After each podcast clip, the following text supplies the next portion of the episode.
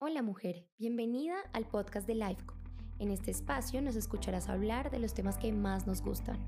Soy Mariano Campo y hoy te hablaré del sangrado abundante o lo que realmente significa sangrar mucho.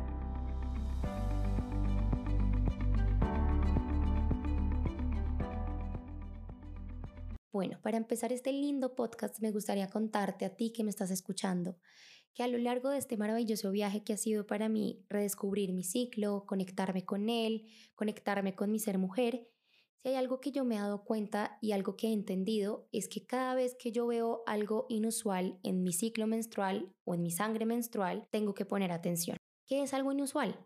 La cantidad, el color, el olor, la textura de mi sangre. Y es que esto lo hemos hablado muchísimas veces en nuestras redes sociales, que si no lo has visto te recomiendo mucho que lo hagas y es que nuestra sangre menstrual, aunque tú no lo creas, te puede hablar muchísimo sobre tu salud. Por eso, muchas personas, incluidos expertos e incluidas nosotras que somos LifeCop, consideramos la sangre menstrual como un quinto signo vital.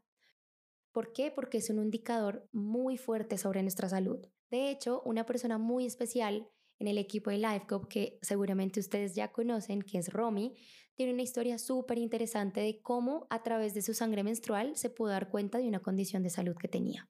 Así que te escuchamos, Romy.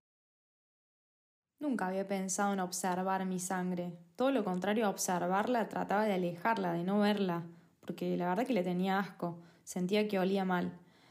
Hasta que, bueno, empecé a usar la copa menstrual y a través de los años le fui perdiendo el asco y me fui conectando con la misma. Y un día me di cuenta que tenía un color súper clarito. En ese momento no me la armé, pero me quedó resonando. En el próximo ciclo tenía el mismo color clarito, hasta que en el ciclo 3 dije, bueno, algo está pasando. Me hice un estudio de sangre y efectivamente estaba anémica. Así que sí, uno puede conectar con su sangre y entender el estado de salud a través de la misma. Gracias, Romy, por tu historia. Y ahora pasemos entonces a aclarar qué es realmente sangrar en abundancia. ¿Por qué? Porque yo conozco, por ejemplo, el caso de muchas mujeres que sangran tres días y que se cambian cada 8, 10, 12 horas y consideran que su sangrado es abundante. Como también conozco el caso de mujeres que se tienen que cambiar cada una o dos horas. Así que aclaremos técnicamente qué es sangrar en abundancia. Técnicamente, tu sangrado es abundante si sangras por más de 7 días o si tienes que usar de uno a dos tampones o toallas higiénicas en menos de dos horas. Lo mismo con la copita menstrual. Ahora, hay otro tema del que ya hemos hablado muchísimo y es que si tú eres de las que todavía utiliza tampones o toallas higiénicas, debes saber que estos métodos tradicionales contienen químicos y blanqueadores que te hacen sangrar más. Aunque no lo creas, esto sí sucede. ¿Y por qué sucede? porque esos químicos y blanqueadores desbalancean tu pH y él impacta directamente sobre tu ciclo menstrual. Entonces te hace sangrar un poco más de lo que deberías o incluso te puede generar más cólicos. Otra razón para amar aún más nuestra copa menstrual Life Cup porque es que es el único método 100% ecológico y natural que te va a permitir no solamente tener un contacto directo con tu sangre que es hermosa, te va a permitir verla, tocarla, olerla y entender un poco mejor tu ciclo y temas de salud, sino que además cuando te animes a hacer el cambio, si todavía no te has animado, te vas a dar cuenta que realmente no sangras tanto como pensabas. Ahora, ustedes estarán preguntando, Mariana, pero ¿cómo hago yo para saber lo que mi sangre menstrual me está queriendo decir? qué variables, qué factores de mi vida debo revisar para saber qué me está queriendo decir mi sangre menstrual. Y estás de suerte porque hoy te voy a contar esos dos factores o variables que vas a tener en cuenta para saber si tu sangre menstrual te está queriendo decir algo. El primer factor va a ser nuestro estilo de vida.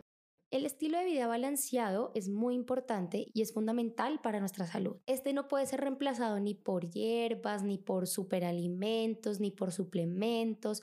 Todas estas cosas ayudan un montón, pero no son el reemplazo de un estilo de vida balanceado. Por eso, alinear nuestro estilo de vida con nuestras intenciones es vital para nuestro ciclo menstrual.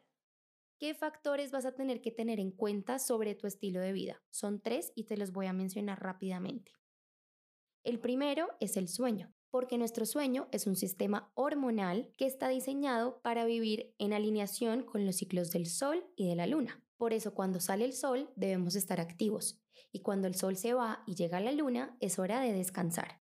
Cuando nosotros tenemos ciclos de sueños desordenados o desalineados, es cuando empezamos a sentir todo ese cansancio, todo ese estrés e inevitablemente nuestro ciclo menstrual puede salir afectado. El segundo factor sobre el estilo de vida que vamos a tener en cuenta es la actividad física. Hoy en día ser fit es muy importante, entonces no sobra contarte que el ejercicio moderado sí puede ayudar a eliminar el estancamiento asociado a periodos pesados o abundantes. Pero también te quiero recordar, por si no lo sabes, que no debes hacer la misma cantidad de ejercicios todos los días, porque el exceso de ejercicio en el momento erróneo de tu ciclo te puede contribuir a inflamaciones o estrés.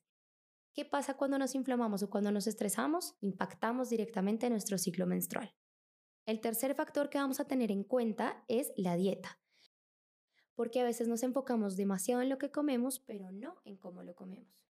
Para nosotras es muy importante tener un ciclo balanceado.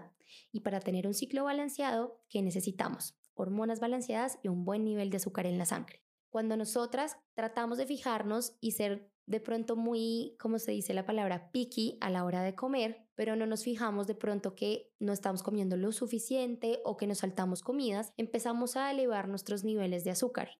Y esto nos puede llevar a tener altos niveles de insulina. ¿Y cómo crees que eso va a impactar en tu ciclo menstrual? Claramente no va a ser bueno, así que también eso puede estar causando un sangrado abundante. Ahora te voy a hablar del segundo factor que son las emociones. Este es un factor muy importante porque en LifeCop creemos ciegamente que las emociones y el ciclo menstrual están totalmente relacionados. Esto te lo voy a explicar muy fácil. Las emociones que tenemos estancadas o reprimidas son como esos alimentos que nosotros no podemos digerir o que nos causan indigestión. Cuando nosotras no podemos digerir nuestras emociones, nuestras vías energéticas se bloquean. Cuando la vía energética se bloquea, impactamos directamente en nuestros órganos. Por ejemplo, hay muchas ciencias antiguas como la ayurveda, el yoga o la medicina tradicional china que dicen que las emociones sin procesar pueden impactar directamente a nuestros órganos, incluido el útero. Entonces, ¿qué crees que va a pasar con tu ciclo menstrual si tus emociones están estancadas y estás afectando directamente a tu útero? Así es, adivinaste, vas a sangrar en abundancia, seguramente vas a tener retrasos en tu ciclo menstrual, dolores mucho más fuertes de lo que deberías tenerlos, en fin. Y ahora, si tú que nos estás escuchando quisieras que ampliáramos en otro podcast algún tema que escuchaste aquí, no dudes en escribirnos que amamos leerte y felices vamos a responder.